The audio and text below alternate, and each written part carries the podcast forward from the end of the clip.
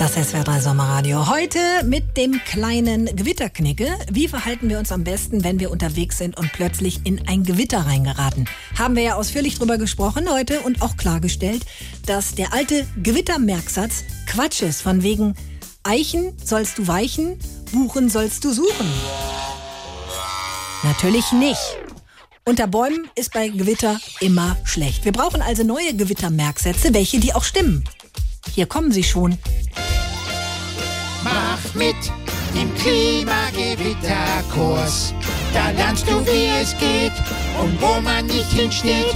Ja, also Freunde, jetzt nochmal die echten Regeln. Das mit dem Buchen und Eichen ist Quatsch. Was wir uns merken, sind folgende Merksätze. Wenn zum Beispiel ein Auto in der Nähe ist, ja? Nicht lang klagen, ab in Wagen. Und alle. Nicht lang klagen, ab in Wagen. Genau. Türe zu, hast du Ruhe.